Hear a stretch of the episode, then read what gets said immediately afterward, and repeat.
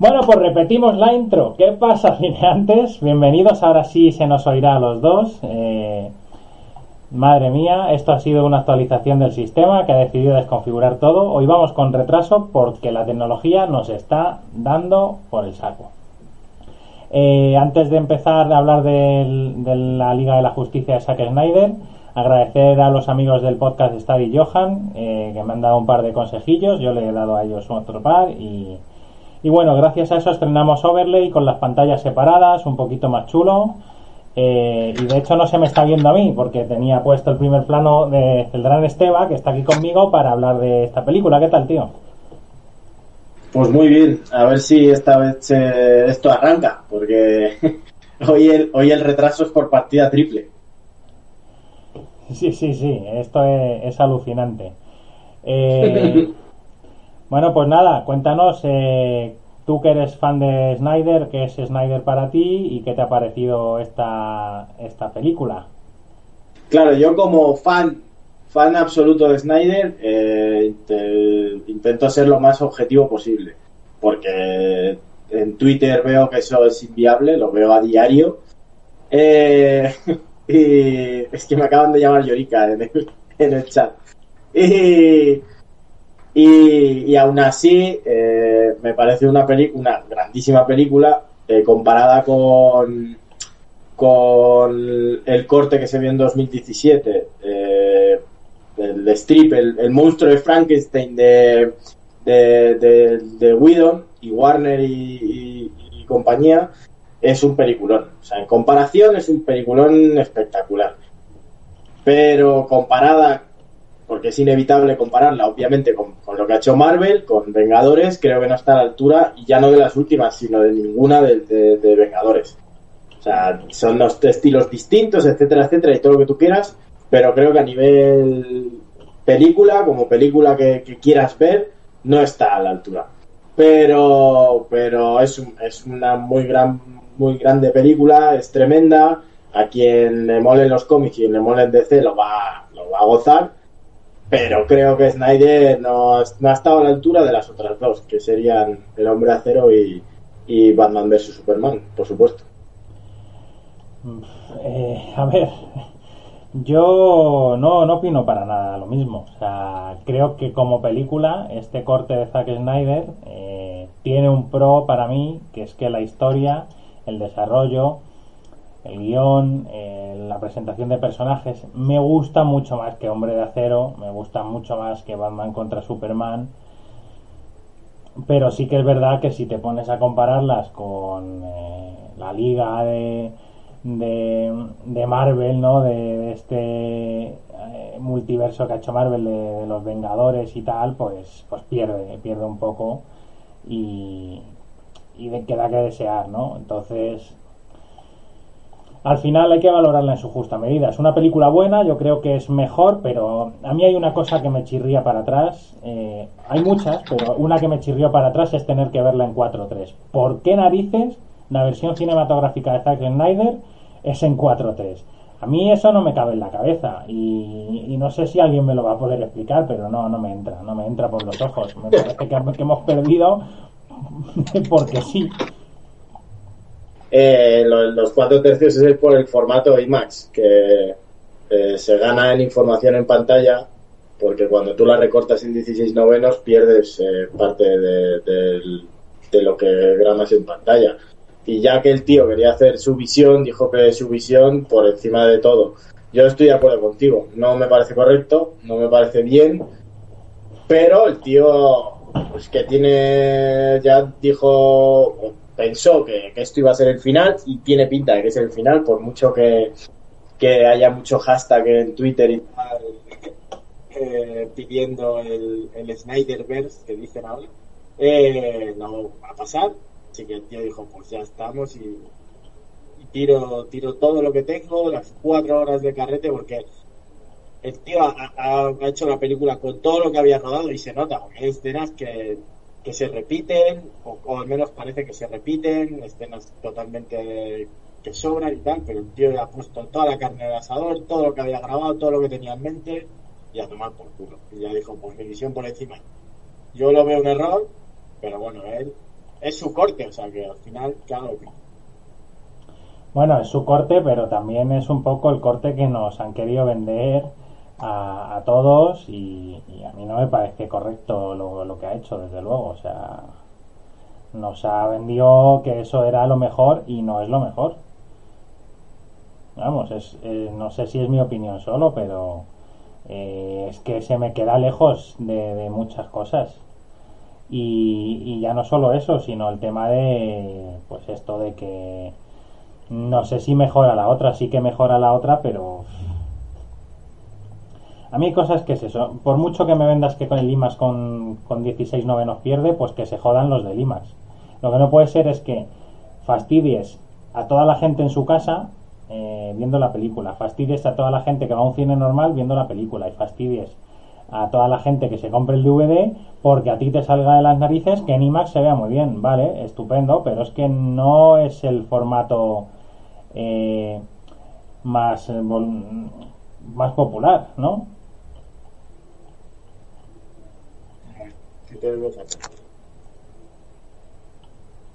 Sí, hoy, hoy no es nuestro día con las tecnologías. Ahora me voy a poner esto porque no se he perdido el audio tuyo casi. Eh, te he entendido más o menos. Yo sí, o sea, que, por su polla gorda eh, pierdes, o sea, perdemos, porque es verdad. Y ahí es donde entro en el, en el fan tóxico de, de, de, Snyder y de DC, que es que por sus cojones, como lo ha hecho Snyder y Snyder es Dios, pues eh, el cuatro tercios es eh, no más ahora de repente, ¿sabes? Yo no estoy de acuerdo, igual que no estoy de acuerdo con muchas decisiones de la película o temas que ahora iremos comentando. Y este es el primero, que ya te lo avisan, ¿no? La visión de Snyder es cuatro tercios, versión IMAX y tal, no sé qué, muy bien, genial. Pero no tiene sentido cuando eh, no hay ni Dios en, en, la faz de la Tierra hoy en día que tenga una televisión en cuatro tercios, ya no existen. Eh, entonces lo vas a ver ahí ese entrecortado que es feo. Si es verdad que al rato se pasa, no te das cuenta, quizá ya no lo, no lo tienes en cuenta, pero aún así no me parece bien. Pero, insisto, es su visión, su corte, ha peleado, el tío ha peleado a muerte por él. Por mucho que la gente se encuentre medallas en Twitter, quien más lo ha peleado ha sido él. Ha conseguido sacarlo adelante, ha conseguido financiación, etcétera, etcétera. Y pues ahí está su corte, su visión y yo estoy muy contento con ello, la verdad. Vale, muy bien. El tío ha peleado su corte, todo lo que tú quieras, y, ahora vamos a hablar de que una vez que está hecho su corte, cuántos fallos no tiene. Y me explico, ¿vale? Eh, el tío decide que 4-3. Hasta ahí, bueno, pues venga, se lo voy a comprar. 4-3, perfecto. Pero es que la película tiene fallos horribles. Ya no es el tema de guion, ya no es el tema de de si están mejor o peor hechos los héroes, el desarrollo de personajes, caracterización, es el tema de que los efectos especiales, el CGI, no sé por qué eh, Zack Snyder, y creo que está hecho a posta porque no me entra en la cabeza que sea de otra manera, los fondos siempre están difuminados. Eh, cuando está Darkseid siempre hay un fondo como de fuego que está difuminado. En la pelea final, la batalla final, todo lo que no esté en primer plano está totalmente desenfocado. Y yo imagino que es un efecto que ha hecho aposta, pero me pregunto, ¿por qué? Si lo que parece al hacer eh, con este efecto lo que consigues es que parezca que está mal hecho en vez de bien hecho. No, nunca he entendido esto y en 300 le pasaba un poquito menos, pero también le ocurría algunas veces. Y en me parece que es en Batman contra Superman también era bastante notable que le ocurría esto. ¿Por qué? ¿Por qué haces esto así? ¿Por qué no haces un fondo que esté definido y que la gente se, se cague las patas abajo diciendo, ¡guau! ¡Qué guapo tronco! Un fondo que la gente alucine. Eh, yo ahí, o sea, no es que no esté de acuerdo, es que no, no sé si es del todo fallo o es algo hecho a posta para que al final, igual, igual que 300, eh, pues Batman vs Superman y tal, son, son eh, películas basadas en cómics o en novelas gráficas. Entonces puede ser que sea esto lo que busca un poco. Y quizá es un poco cagada porque puede dar a entender que está mal hecho. Aún así, si eso es así, vamos a poner que es así, que el tío lo ha hecho aposta, lo hace aposta porque quiere dar esa imagen de viñeta, digamos, ¿no? Con un, eh, un fondo, digamos, base y, el personaje, de, la, historieta principal delante, ¿no? Que es lo que, lo que tiene que resaltar. Aún así, eh, sí, una de las cosas que le, una de las pegas que le pongo a, Zack Snyder es que abusa demasiado del croma. Eh, en 300 tiene lógica porque 300, aunque no lo parezca, y aunque la gente no lo crea, es una película entre, comillas de bajo presupuesto. Era una película de un director casi novel que no conocía ni Dios, con actores que no conocía ni Peter, y un, y un storybook y una novela que conocían cuatro, cuatro gatos. O sea, no, digamos, no es que se diese, se pusiese dinero.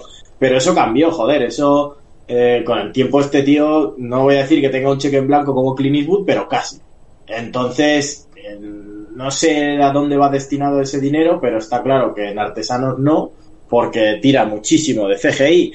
Y, y una de las de, los, de los mejores ejemplos que se me ocurren, que más me toca los huevos, es la capa de Superman, que la capa de Superman en la mayoría de las veces es CGI, lo cual me, me, pone enfermo. Y el bigote. Y entonces. el, qué? El bigote. Ah, no, pero eso fue cosa de Josh Whedon. Eso, eso fue Josh Whedon, el que hizo el bigote digital. O sea, cada, cada uno tiene su, su virtud. Eh, pero eh, me toca mucho los huevos eso porque llega un momento en el que eh, satura muchísimo el CGI y sobre todo si está tan mal hecho como, en mi opinión, está muy mal hecho el CGI de la Liga de la Justicia.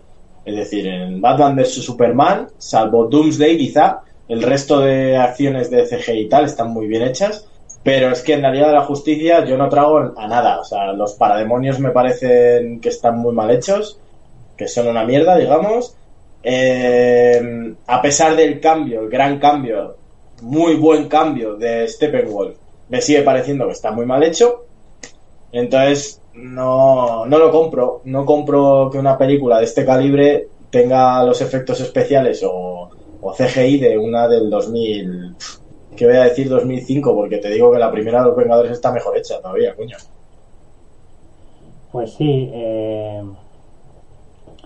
eh, es que es lo que digo yo, que al final este fondo, estos cromas mal hechos, el no definirlo bien, creo que hace que pierda y que no llegue a los niveles que, estamos acostumbrados con las películas de Marvel. Eh, eso no sé si es bueno o es malo, pero porque mm, malo es porque claro no llega a los niveles pero me refiero que podría ser simplemente que fuese distinto pero es que no es así. Creo que queda peor y lo que estamos hablando el fallo del bigote que bueno fue cosa de Josh Whedon pero lo de ahí con la capa todo abusa mucho y, y, en este caso no es entendible efectivamente. Eh, ahora vamos a hablar un poquito de personajes y cosas de esas pero antes voy a leer los comentarios que tenemos aquí a nadie en silencio eh, a topísimo me está metiendo por todas partes, para variar. Bueno, no, no, no va hacia ti, yo creo. Nos dice en general que no nos mola el 420, supongo que se refiere al 16, no, a los 4 tercios, pero ya pone 420 porque sí. Luego dice, es una película horrible, pretenciosa, ostentosa, incoherente. He tenido que verla en cuatro veces porque me quedaba dormida. ¿A ti te ha pasado esto? Joder, chaval. No, no, no, no. A mí no, yo me la vi del tirón y sin ninguna pega y no voy a decir eso de, wow, se me hizo súper corta, no.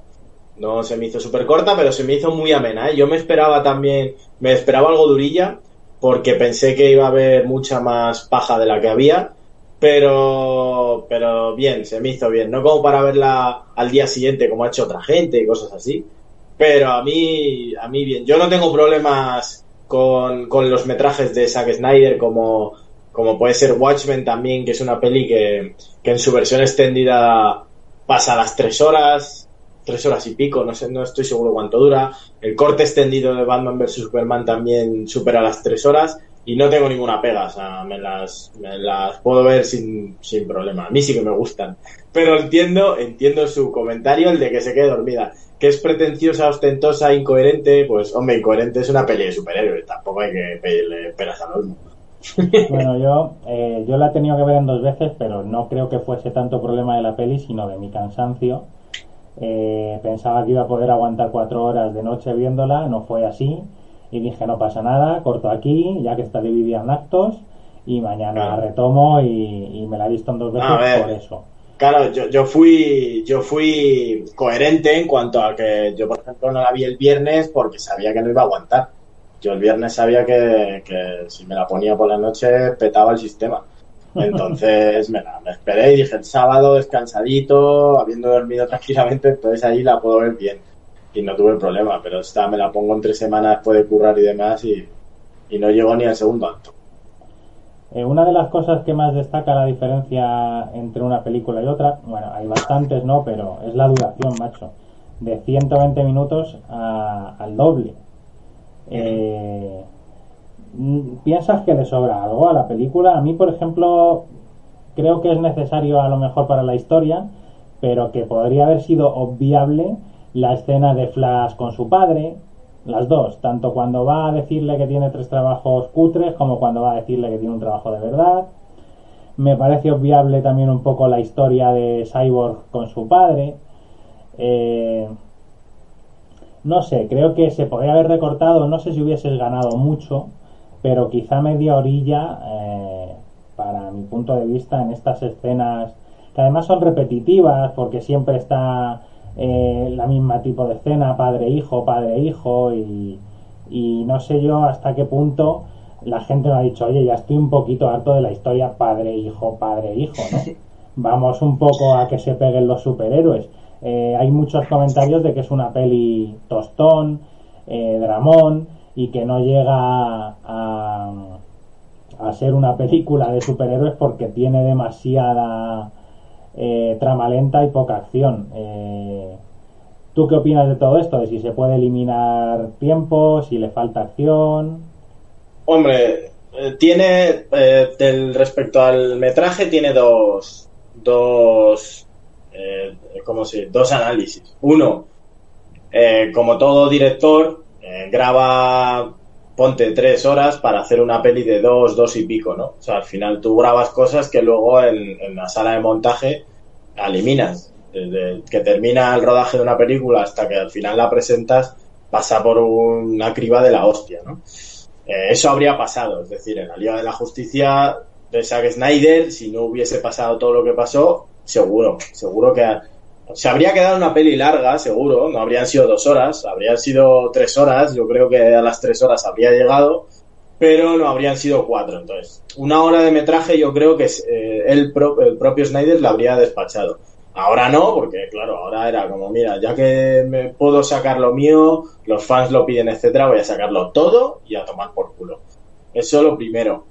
Eh, lo segundo, a mí no me sobran esas escenas más que nada porque eh, piensa que son personajes que no los conoces, entre comillas, porque no los han presentado con su película individual, que es lo que se suele hacer en estos casos. Es decir, una de las grandes cagadas de la Liga de la Justicia, entre comillas, de Warner y DC, es que eh, cómo han precipitado las cosas para, para pillar a Marvel, o para ponerse a la altura, o pillar un trozo del, pastel, cuando eh, al final el, el usuario medio vamos a ir a verlo todo, entre comillas. Pero un espérate, deja, dime, dime. Flash tenía su serie, el que quizá no está presentado no, Cyborg. No, no, no, pero su serie no tiene nada que ver. Tú piensa en esto como algo eh, individual, o sea, no tiene que ver con las series de ni Flash, ni Arrow, ni, ni todos estos rollos, ¿sabes? Son personajes distintos. Y al introducírtelos, te los tienen que volver a introducir. Es como como cuando en Batman vs Superman la intro de la película es como matan a los padres de, Bruce Wayne. Que esa escena la hemos visto 50 veces. Cada vez que se ha hecho un reboot, te ponen esa escena. O sea, la vimos con la de Tim Burton, Christopher Nolan la volvió a poner y Zack Snyder la volvió a poner. Porque cada vez que te presentan al personaje, te tienen que poner esa escena. Pues con Barry Allen lo mismo. Que y, y tú solo sabes que estaba en la cárcel.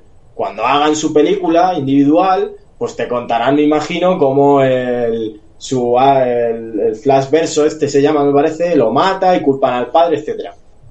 ¿Qué pasa con la Liga de Justicia? Que todo eso no ha pasado. Cyborg no tiene su película, eh, Flash no tenía su película, eh, Wonder Woman no sé si salió, creo que sí que salió, eh, su película. Entonces, te, te tienen que presentar a esos personajes. Sobre todo a Cyborg, que, es un personaje de muchísimo peso en la Liga de la Justicia, que por ejemplo en el corte del 2017 de Whedon me pareció un personaje horrible, no me gustó nada, no, no, entendía qué cojones pintaba ahí, me parecía metido con calzador y sin embargo ahora, al tener una trama mucho más amplia y mucho más metraje, mucho más historia, eh, no solo entiendes qué hace ahí, sino además mola, mola mucho el personaje de, de Cyborg este. El de Whedon me pareció un coñazo.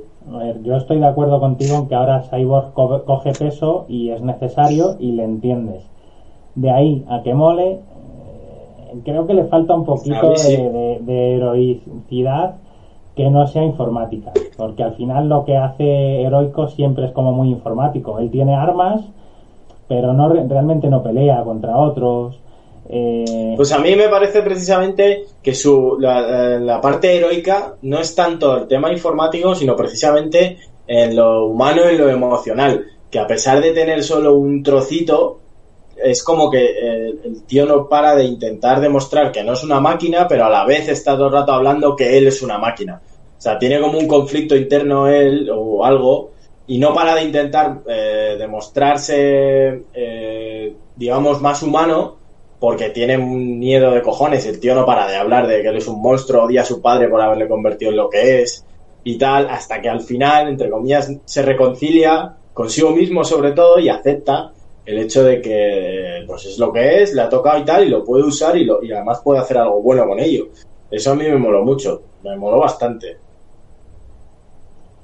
Bueno, eh, yo creo que sí, que, que, la mejora de los personajes se nota y, y, ya no solo en el guion, también un poquito en el tema visual. Eh, uh -huh. Steppenwolf no tiene nada que ver.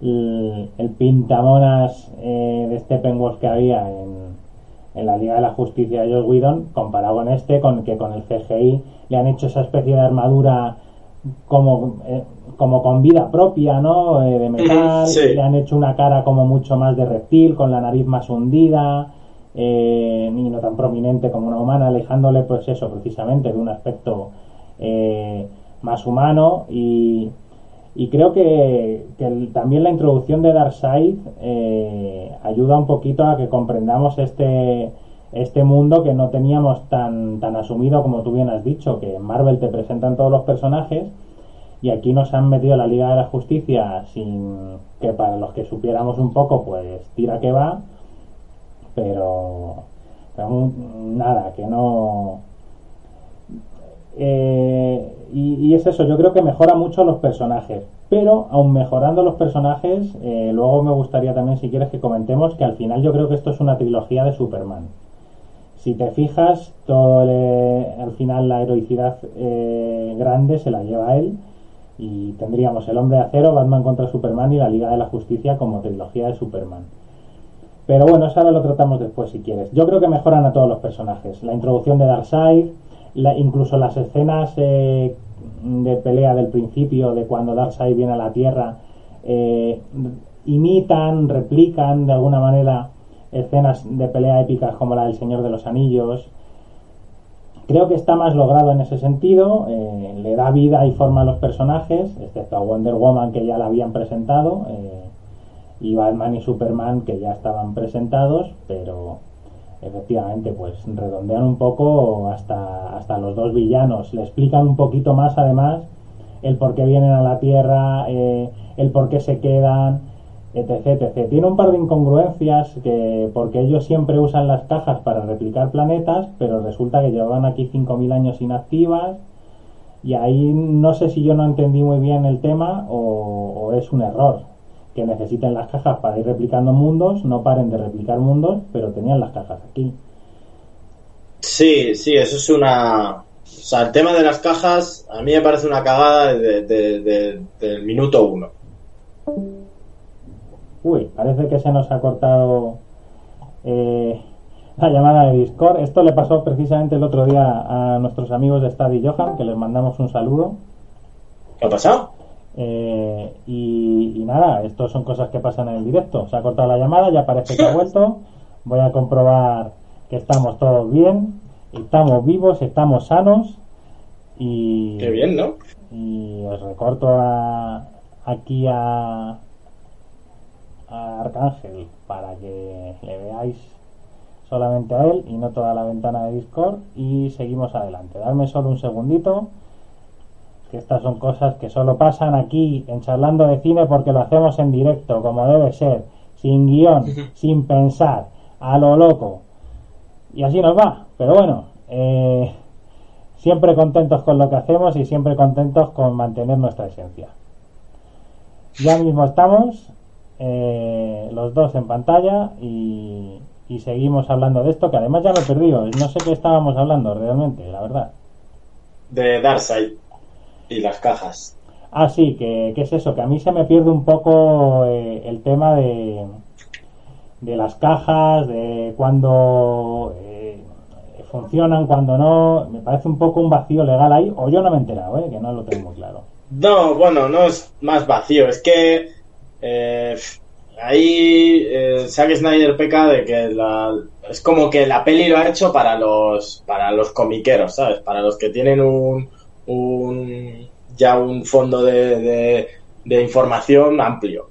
Eh, a mí no me gusta porque no conozco tanto, pero aún así en las cajas, eh, digamos que me parece eh, rizar el rizo, es decir, no, no es necesario hasta a lo mejor hasta dentro de X pelis si la cosa sale bien meter eh, ya armas de destrucción masiva los villanos más más heavy y tal pero lo de las cajas pues me parece que, que rompe un poco la, la, la película porque eh, no, pues como bien dices no explican nada prácticamente te dicen que sí que son una ciencia o algo así rozando la brujería que, que coge los planetas y, y, o sea, y lo que es eh, es que lo explican un poco mal o algo así. Te dicen que te puede destruir o puede crear a la misma, a la vez y tal, ¿no? Eh, a lo mejor lo han tenido que hacer simplemente por el rollo de Superman, porque para resucitar a Superman tenían que hacerlo de alguna manera y lo único que podía hacerlo era lo de las cajas y a, tirar del hilo. Eh, pero bueno, eh, está ahí. Eh, no, si lo pasas un poco por alto, pues tampoco te, te, te, roba mucho tiempo de la película, la verdad, porque es lo que menos metraje tiene casi, al menos en cuanto a explicación. Pero lo que sí me gustó mucho es que el, eh, Steppenwolf tiene, tiene fondo. O sea, no es que solo le cambiaran el aspecto, es que le han dado, le han dado poder en pantalla, le han dado eh, un, una historia. En el corte que vimos en los cines, sabías que era un tío que venía a dar de hostias a la peña, a coger las cajas a llamar a su amo y ya, no sabías mucho más de él. En cambio aquí te cuentan mucho, de hecho, pues que está considerado un traidor por Darkseid, que, que, que, que, eso mola, sabes que el tío se está redimiendo en realidad, está conquistando mundos para él y demás, y eso está, está bastante chulo. Eh, aunque bueno, su final a mí no me gustó, pero, pero bueno, eso lo podemos comentar luego. bueno, sí, eh, es lo, es lo que estábamos hablando, que al final todos los personajes cogen más fondo, eh, incluido este, que aparte del aspecto físico le dan un fondo bastante interesante y, y creo que, que, en eso sí que gana la película, en eso está clarísimo que, que está ganando muchos enteros. Eh, luego había dicho un tema que quería tratar y ya se me ha pasado con esto de que se ha cortado la llamada, todo. Pues estábamos hablando de las cajas, no, sí, no pero de Darkseid. Dicho...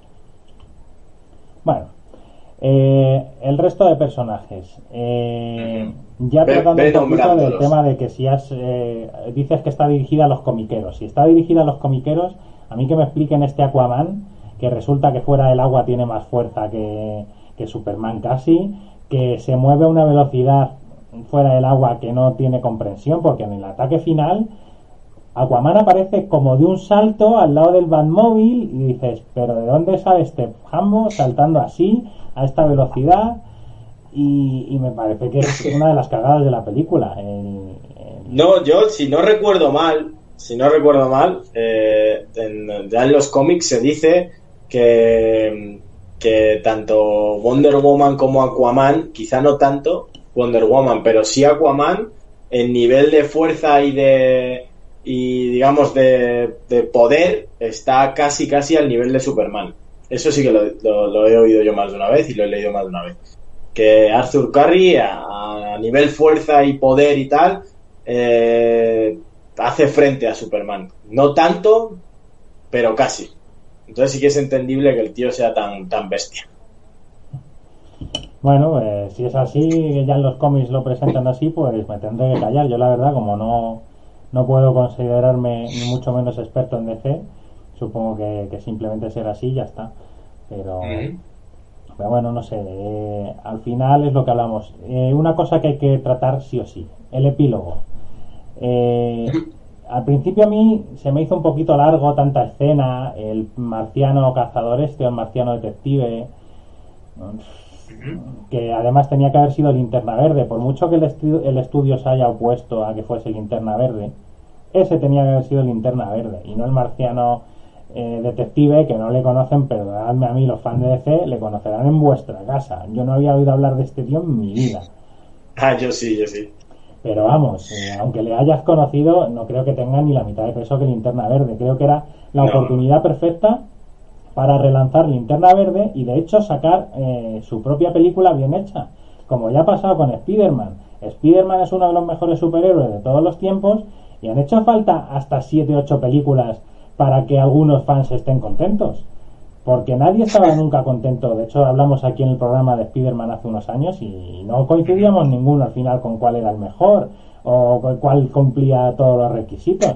Entonces, Linterna Verde es un superhéroe difícil de llevar al cine por lo, complejo, por lo complejo de sus poderes, todo el CGI que requiere, eh, cómo metes esa historia. Al final le pasa un poco como a Superman, que tienes que tener un enemigo ultra potente para poder hacer frente a, Linterna Verde, para poder meterle en complicaciones.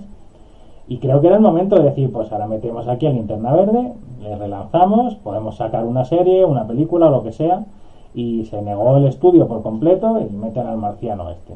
Pues vale, perfecto esa parte del epílogo, eh, esto. Y luego la parte final, eh, yo he oído, ah, es que esto no es Marvel, no tiene que haber multiversos, no sé qué. El multiverso existe desde que Flashpoint existe, que no sé en qué año se lanzó ese cómic, pero hace ya, ¿eh? Y entonces me flipa eh, esta escena final que deja abierta un una posible secuela con, en otro universo donde Batman salía con el Joker, que ha muerto Robin, me pareció flipante. También me pareció flipante que porque el Joker diga cabrón y porque Cyborg diga joder, lo conviertan de más 13 a película de más 18. Pero bueno, esto supongo que son cosas de los estudios. ¿A ti qué, te ha parecido los epílogos? ¿Qué me cuentas? Eh, eh, a ver, vamos por partes. Lo de Detective Marciano a mí tampoco me gustó. Y no me gustó porque me pareció metido con calzador, no porque tuviese que ser linterna verde ni nada. O sea, eso no se tenía que haber hecho es algo que yo creo que rodó. Eh, leí en una entrevista hace poco a Zack Snyder que, dije, que dijo él había rodado una escena con, linterna verde, con un actorazo, de, él decía, un, actor, un gran actor para hacer de linterna verde, pero que Warner le dijo que, ni de coña lo metiese en el, en el monstruo este que estaba haciendo, porque claro, ellos ya tendrían sus propios planes y no querían más historias. Imagino que estarán estudiando hacer su propia película de Linterna Verde con su propio actor y su propio director y claro, no quieren, no quieren movidas, ¿no? Le dijeron, mira, tú mete lo que has grabado, pero no líes más las cosas. Y entonces puede ser que, que se hiciese esto de, de, de Marciano, porque a mí me parece un personajazo. La verdad es que Tete Marciano es un personaje que me mola mucho, pero no tiene ni pincha ni corta. No entiendo por qué coño lo han metido ahí. Porque para que salga ahí disfrazado de de Marta y, luego al final saludando a, al Ben Affleck desintoxicado, pues no, no, no lo entiendo, no tiene ni pies ni cabeza. Eh, luego la segunda parte de la, de la Batman Nightmare, que es la, el futuro este posapocalíptico, eso es una pasada. Está al nivel de lo que yo vimos en Batman vs Superman, que es donde sale el, primer episodio, digamos, de, esa, de ese futuro que era una, era una pasada y lo queríamos ver todos, todos estábamos deseando que saliese eso. Y, encima meter al Joker, que bueno, tiene una, una, frase que me parece que está fuera de lugar, que es ridícula y estúpida y no tiene ningún sentido, no sé cómo, cómo decidieron dejarla, porque es que no ni del Joker ni pegan en ninguna parte, pero bueno. Pero, pero ver a esos personajes unidos contra Superman además, me parece una pasada. O sea, está, y está muy bien hecho, además, muy bien, muy bien puesto y tal. Y, y luego, respecto al cambio de calificación, aparte de que diga cabrón este hijo de aquel, también es verdad que, que no estoy seguro si este, creo que Steppenwolf sí que lo, lo hace, pero quien lo hace seguro es, Darkseid en la visión de, de Cyborg, que es que despedaza a los atlantes como si fuesen piñatas, los abre en canal y los mutila y, y de todo. Entonces a lo mejor eso tuvo algo que ver también, ¿eh? Sí, es muy probable, seguramente tenga, tenga todo que ver, pero... pero bueno, no sé, yo la verdad es que me gustó más los epílogos que la peli, los, los vi con más hype. eh, fue como, hostia, que esto sí mola, ¿no? El dejar la puerta abierta también porque ya pensaba que esa puerta estaba cerrada y ver todo esto, pues, pues me emocionó, porque ver el personaje del Joker siempre me gusta. Eh, porque verle esa disputa con Batman donde Batman le dice te voy a matar siempre mola. Eh, y me gustó muchísimo esta parte de los epílogos. Eh, lo que pasa es que, bueno, al final esto es como todo. Si le quitas los epílogos, le quitas las dos escenas que para mí sobraban, tienes una película de dos horas y media muy digna, o casi rondando las tres, que para mi gusto es mejor que Watchmen, es mejor que El Hombre de Acero y es mejor que Batman contra Superman. Eh, por lo tanto, es para mí eh, la única que la supera es la de Aquaman. La segunda mejor película de DC es esta, el, corte de Zack, de Zack Snyder. Y eh, puede que casi todas las películas de Marvel sean mejores, pero podría entrar ya en competencia con algunas de las menos valoradas. Entonces, en resumen, me ha parecido que, que es buena película, pero yo le hubiese dado un repaso a lo del tema de las cuatro horas porque es café para muy cafeteros al final. Una versión extendida del Señor de los Anillos, de Harry Potter, está Zack Snyder's Cut. Al final es café para muy cafeteros. El cine es entretenimiento y sobre todo cine que puedes ponerle a los niños al final como este. Tener a un niño cuatro horas sentado es inviable.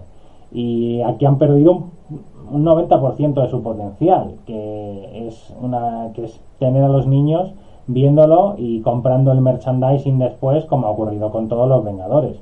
Que no olvidemos, que ya lo dije en el programa que hablamos de los Vengadores, en España Iron Man no se le quería ni en pintura, y el Capitán América menos. Es que hubiesen sacado un Capitán España, un Capitán Europa, ¿no?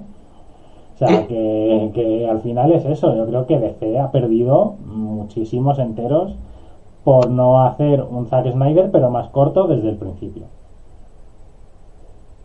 Eh, yo no estoy de acuerdo en casi todo lo que has dicho. Es lo que más mola. Eh, eh, lo del tema de la, de la duración es. eh, digamos que ahí no, no se puede decir nada. O sea, no se puede decir nada en cuanto a que esto no es eh, una película real, vamos a llamarlo así, ¿sabes? Es eh, lo que todo lo que el tío tenía metido en la lata. O sea, ya está, no hay más. Y se nota mucho, y yo creo que se ve, en la música. Por ejemplo, la música es una cosa que mejoró in- infinito, porque uno, uno de los crímenes contra la humanidad que cometió Warner y Josh Whedon, o quien cojones tuviese el, el- el mando, quien tomase esa, esa decisión, fue sustituir al, al Junkie XL, este, o como se pronuncie, el pupilo de, Hans Zimmer, que es quien tomó eh, su relevo, el hombre de acero, e hizo la banda sonora de Batman vs Superman, que es un pepino. Es un tío que está caracterizado por hacer bandas sonoras muy cañeras y muy potentes, como la de Mad Max.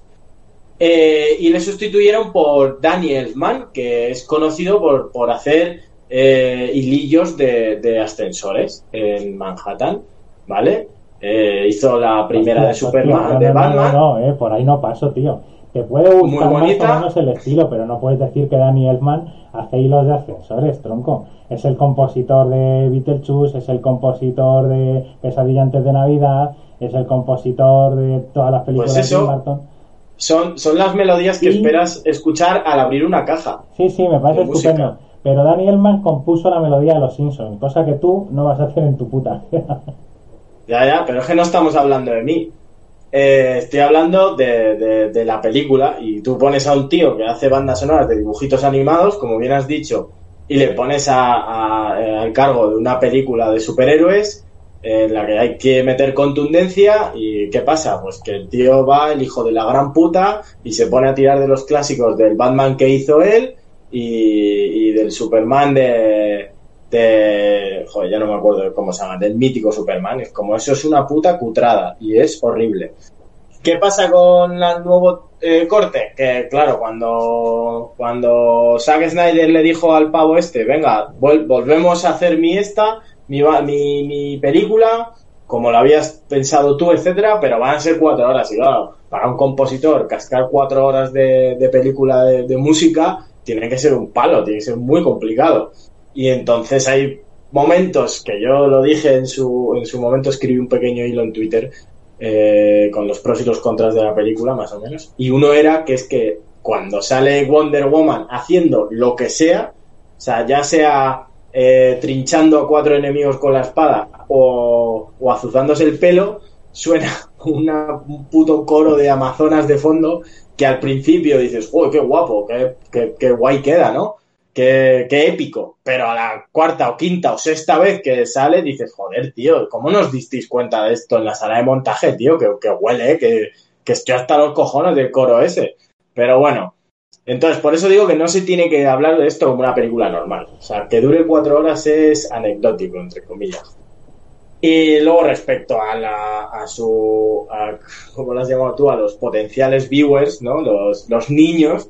Eh, no, o sea, esto, ahí yo sí que estoy, eh, estoy a favor del, del fandom este de, de, Twitter de Zack Snyder. Esto no es una película para niños esto no es una película para niños. DC y lo que ha hecho Zack Snyder con el hombre de acero y tal, no es una película para niños.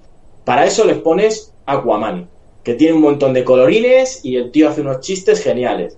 Pero esto no es una película para niños, tío. Esto es una película para gente con pelos en los huevos. Entonces, yo no es que haya perdido, claro que pierdes. Cuando tú una peli, en lugar de ponerle un, un, un joder, un me cago en la puta, y le cortas la cabeza a alguien, en lugar de eso pones a un tío sin bigote hecho con CGI diciendo chorradas sobre el sobre su S en el pecho eh, pues te ganas más, espectadores pero como película pierde un montón bueno, yo tengo que añadir a esto que dices de Wonder Woman que efectivamente apesta, apesta en todas las películas y, y, es que a mí ya me pasaba en la propia película de Wonder Woman, tío, que es que me apestaba. Eh, la banda sonora épica esa que lleva detrás, Winami, me parece lo peor. Me parece lo peor. Y obviamente aquí, que encima la película no es única y exclusivamente de ella, sino que es coral, queda fatal. Queda fatal. Y a ella es a la que más se le nota, porque es verdad que Aquaman tiene también su parte, eh, Batman tiene la suya, pero es que, como tú bien dices, el coro de Amazonas se nota muchísimo, es un pegote. Eh, Sí, pero, pero es el coro ese que han puesto épico que se repite demasiado. ¿Sabes? Ese, ese coro en general, que es como sale Wonder Woman, coro de unas tías ahí gritando.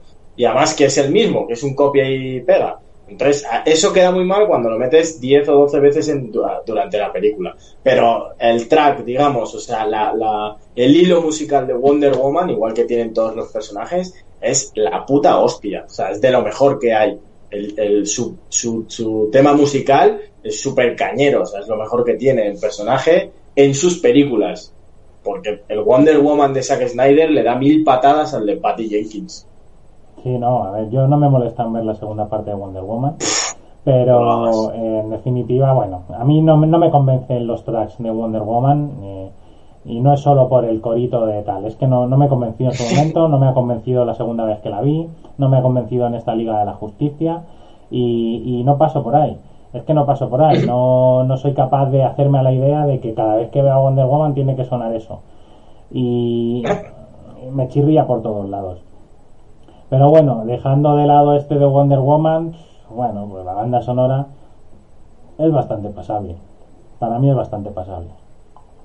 A ver, es simplemente es la comparación. O sea, por ejemplo, a mí me gusta mucho más la banda sonora de Batman vs Superman o incluso El Hombre Acero, pero igual que la película. O sea, a mí la película me parece que no está al nivel de las otras dos. Para mí, si tuviera que hacer un ranking, pues estaría la tercera, seguramente. Sí, es, Batman vs Superman, El Hombre de Acero, La Liga de la Justicia con Wonder Woman estarían ahí, ahí empatadas para mí. Pero, pero la música, la diferencia entre un corte y otro no solo está en, en la calidad de la película, de los minutos que tiene cada personaje, de todas estas cosas, sino en la música también, se nota mucho. El nivel de, de, la música es mucho mejor. Bueno, y luego una última cosa que me gustaría tratar, bueno, una última que podemos hablar más si hace falta, pero no me han gustado las coreografías. Si hay algo que diferencia las películas de Marvel con esta película y con todas las que ha sacado DC, es el tema coreografías. Eh, tú ves al peor de los personajes, flecha inútil o ojo de halcón como le llaman algunos, o Black Widow, que es un personaje que no tiene superpoderes, ¿no? La viuda negra, y ves las coreografías de pelea que tienen y flipas flipas. Mm, están súper logradas para conseguir el efecto de alucinarte y querer ser como ellos.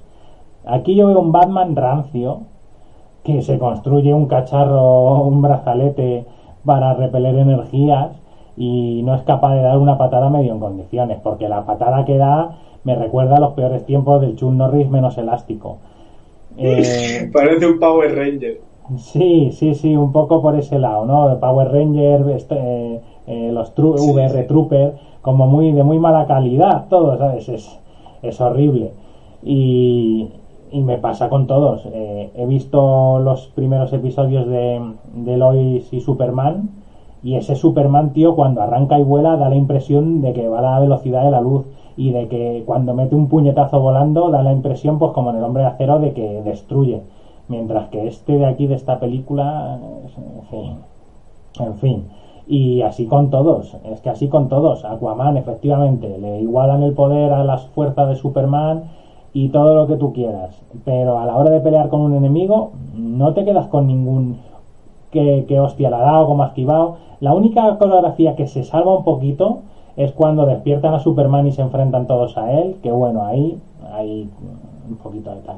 Y luego ya el abuso de cámara lenta, si quieres lo tratamos después, porque es que, que Flash vaya a cámara lenta me parece tan irrisorio. Eh, eh, sí, a ver, eh, cuando yo digo que no está a la altura esta película, es porque no, porque no lo está, porque es que hasta, digamos, tú que no eres un fan de la hostia, que a ti las anteriores pues te parecen películas para ver, pero que tampoco te flipan, pero por ejemplo yo, que yo Batman vs Superman me la he tragado infinidad de veces, porque para mí es la mejor película de superhéroes que hay, pero sin ninguna duda, eh, ni, ni Vengadores, ni pollas en vinagre, Batman vs Superman le da mil patadas a cualquiera, en mi opinión, y ahí vimos al mejor Batman que hemos visto, al Batman más que te puede cortar el sonido, ¿no? Cuando dices tonterías así. bueno, eh, vimos al Batman más bestial y más, más violento y más cojonudo, que tiene una, una escena de coreografía eh, cuando va a salvar a Marta, a la, a la madre de Superman, que es brutal, que está súper guapa, súper bien hecha, y como bien dices, aquí llega el tío Moñas y coge una pistolita de los enemigos y se dedica a campear en una terraza, a disparar de lejos y no hace nada. No usa sus gadgets, ni lanza un triste batarán, ni nada. O sea, en los cómics o en las películas animadas, si te, son a lo mejor más cercanas, Batman planta cara a Darkseid, a quien le salga de la polla, a base de, de astucia, de ingenio y de todos sus aparatitos, ¿sabes? Es como pues como si eh, comparándolo a Iron Man, en lugar de usar sus trajes y sus mierdas y su inteligencia, se coge una pistolita y se pone a disparar de lejos. No, tío, no. O sea, es que a mí ese Batman me puso una mala hostia terrible por lo que tú dices. me estás diciendo que hay un puente de dos metros de mierda que está roto. Estás con Wonder Woman, con, con Cyborg, con Flash, con tres tíos que te pueden aupar, te pueden y el tío dispara un cable ahí a, tomar por culo para cruzar tres metros de mierda de, valla rota y luego da esa patadita. No, tío, no. Eso a mí me, me cabreó un montón, ¿vale? Me pareció una, mierda tremenda. Y la, que mejor está tratada es, Wonder Woman, en mi opinión es la que tiene las mejores escenas de acción, porque al final es eso, es contundencia, es, es, cuerpo a cuerpo y están muy bien hechas Y luego el Flash que dices tú, yo a Flash no le soporté. El personaje me gusta mucho, el actor bueno, pero ese, ese, patinaje artístico que hace a cámara lenta no me gusta nada. Creo que el problema es ese, es la cámara lenta. O sea, tienes un superhéroe que su virtud es la velocidad. Me muestras una escena a cámara lenta para que vea que su velocidad es tan superior que él ve todo a cámara lenta, vale, guay pero es que, aparte de que la película es 80% cámara lenta, si todas y cada una de las escenas de un superhéroe que destaca por la velocidad son a cámara lenta, eh, no sé si rozamos lo absurdo, me ha dado la gana que sea así, no sé, porque al final es eso, creo que es que el Snyder lo quería así y dijo, pues toda la película a cámara lenta, desde el principio cuando Superman muere retomando la escena contra contra este, contra el Doom, ¿no? Era como... Doomsday. Doomsday. Eh, de hecho es que no os puedo enseñar porque no puedo mover la cámara de tal manera, pero es que yo le tengo tanto asco a, la muerte de Superman que el, el cómic gordo de la muerte de Superman lo tengo para levantar esta pantalla que estoy usando. y habrá gente que diga, pero qué sacrilegio, pues sí, me da igual. Superman no puede morir y va qué, para que le resucitáis encima, venga, hombre. Bueno, total, que, que Flash a cámara lenta no, no me convence. Creo que, toda la película es a cámara lenta y me parece muy bien que su, su visión del cine sea mucha cámara lenta. Demos gracias que al menos no le dio también por el blanco y negro, que ya con 4-3 cámara lenta y blanco y negro me hubiese matado. Eh, me voy a poner mientras en primer plano, mientras haces el mongo con la cámara, ya que estás. y poniendo la batería, tío. Y nada, eh, al final, pues eso, Flash creo que hubiese podido destacar si se hubiese visto su velocidad, pues no sé, eh, mierda, va a explotar una cosa en tres segundos que está a tres kilómetros, nadie puede llegar y que haga el... Ah, ya está, solucionado. Más, que más o menos sí que, eso sí que se ve, sí que se ve. El problema es que cada vez que hace algo Flash, eh, te ponen el primer plano suyo, para que veas al actor y veas tal. Como, bueno, eso lo puedes lo puedes hacer un par de veces para, para mostrar al final al actor, ¿no? O lo que sea, como dices tú, la, primera escena que tiene, la que rescata a, supongo que sea Idris West, eh, y se ve todo ese rollo y tal. Pero el problema es que cuando cada vez que hace algo te ponen un primer plano en su puta cara, con la cara esa que tiene de, de sorpresa, que hasta parece que él se sorprende de lo que está haciendo, y el, movimiento ese de los brazos, así como si estuviese patinando, que me pone malísimo, eso no, me gusta nada. Eh, no, me, no, me mola nada eso.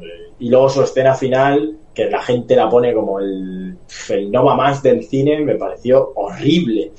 Eso sí que me pareció pretencioso y ridículo que el tío se pusiese a decir, oh papá, no sé qué, mientras está corriendo, ¿sabes?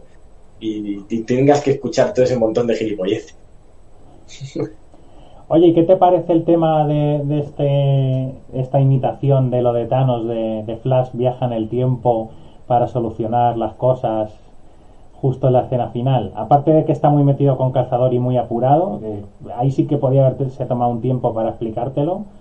Eh, mm, bueno, o sea, me parece bien, o sea, me parece bien el, el hecho de, de que mm, de que ocurra y tenga que hacer ese retroceso en el tiempo eh, por dos cosas. Una, porque ves la visión, no sé si es la visión de Cyborg exactamente o es simplemente que se ve como un flashback de lo que ocurre, es decir, en el momento en el que Cyborg dice ya es tarde y se ve un flashback, pues eso, de Wonder Woman muerta, de cómo aparece Darkseid y, y revienta a Aquaman y demás, ¿sabes? Y entonces eso desemboca en que luego tengamos el epílogo o sea, es decir, el epílogo se da en el momento en el que, entre comillas, ellos no pueden eh, separar las cajas y aparece Darkseid, ¿no? Entonces está bien eso, esa parte me mola porque, joder, te ponen un, pequeño flashback de lo que podría haber pasado si no llega a ser porque Barry Allen eh, eh, viaja al pasado en ese momento y lo, y lo consigue solucionar, ¿sabes? Pero, pero lo que no me gusta es que sea una escena que dure 10 o 15 minutos de flash hablándole a su padre y diciéndole que, es un tío de puta madre y que va a dejar de currar en Telepisa. Pues nada, eh, vamos a ir acabando, yo creo, ¿no? Yo creo que ya lo hemos exprimido. Pensaba que íbamos a estar más haters, hemos estado relajaditos. Eh, yo es que me tomo el papel este de presentador y empiezo a preguntar y me lo dice la gente y dice, no eres tú, ¿sabes? Tendría que tomarte tomármelo más rollo charla a veces, pero bueno, es lo que tiene la- el defecto este profesional. de que Sí, estás y, ta- algo y también teníamos que empezar a las 7, pero O sea, son cosas, ¿no? Llevar una escaleta, cosas, ¿verdad? Cosas bonitas de la vida. Pero Sí, vamos, sí. en definitiva, para acabar, eh, vamos a puntuar la peli y resumirla en dos o tres frases. Yo voy a definirla como película de superhéroes mediocre, un 5 sobre 10. Y, desde luego muy alejada de lo que se espera si quieren com- competir realmente con, con el universo Marvel. Yo, a ver, yo le voy a dar dos puntuaciones, digamos, ¿no? O sea, como película de superhéroes, digamos, como película individual y tal, sin contar con que dure cuatro horas, etcétera, ¿no? Como si esto es- hubiese sido un corte de tres horas y se hubiese estado en el cine, no existiese la de la del 2017, yo le daba un 6. No, no le daba más, ¿eh? Porque me parece que no está a la altura de sus predecesoras y, y ya olvídate de Marvel, ¿sabes? Para competir con Marvel ya ha ganado, digamos. Marvel ya tiene 10 años de universo, 20 películas. Las que son una puta mierda la gente dice que son la hostia y las que son la hostia la gente lo sabe. Es decir, Pero lo han ¿cuáles son conseguido, ellos han ganado. ¿Cuáles son una puta mierda? A ver. ¿Cuáles de Marvel? Sí, Pues mira, Dos. voy a... No, no, dos no. Te voy a decir las que son buenas y, y ahí las demás dices son una mierda. En la trilogía de Capitán América, bien. En las de Vengadores, bien. Iron Man 1, bien. El resto lo puedes tirar a tomar por culo porque es una mierda tremenda. ¿Vale? No te, bueno, no te lo voy a discutir, no sé. eh, no creo que Capitana Marvel. Capitana Marvel para mí es 100 veces mejor que Wonder Woman, por ejemplo, pero. Capitana Marvel es la única película de todas las del mundo de superhéroes de estas que están saliendo, Marvel, DC, etcétera, todo, que solo la vi en el cine y no la he vuelto a ver. Es la única, ¿eh? Todas las demás las he vuelto a ver. Pues Capitana Marvel y ahora Wonder Woman 2, por, por supuesto, que no la voy a volver a ver ni borracho, es que no la, no la, me pareció una mierda supina. Pero si hacen una pareja en pantalla Samuel L. Jackson y esta chica increíble. Ah, bueno, es que ahí esa es la historia, que a ti te ponen algo en lo que salga Samuel L. Jackson y te la suda todo. A mí sí. Pero es una mierda de película tremenda. Tremenda, enorme, gigante. Vale, bueno, pues ponle nota a la Liga de la Justicia. Un 6. Esa es mi nota. Y ya veis, el señor de Capitana Marvel es una mierda, le da un 6 a esto. Bueno, pues de puta madre. Pues nada, eh, a ver si para el siguiente tenemos algún invitado más. Eh, estamos ahí barajando posibilidades, seguimos trabajando en ello. Esperemos que os haya gustado nuestro nuevo aspecto, que creo que está más chulo, cada uno en su pantallita, con primeros planos. Ha quedado más chulo. Y, nada, ya sabéis, os repetimos, aquí arriba las tenéis en la pantalla, las redes, arroba charlando de cine, tanto en Instagram como en Twitter, y el canal de YouTube y de Twitch, charlando de cine, eh, para lo que queráis. Nos vemos en 15 días, chavales. Hasta luego. Chao.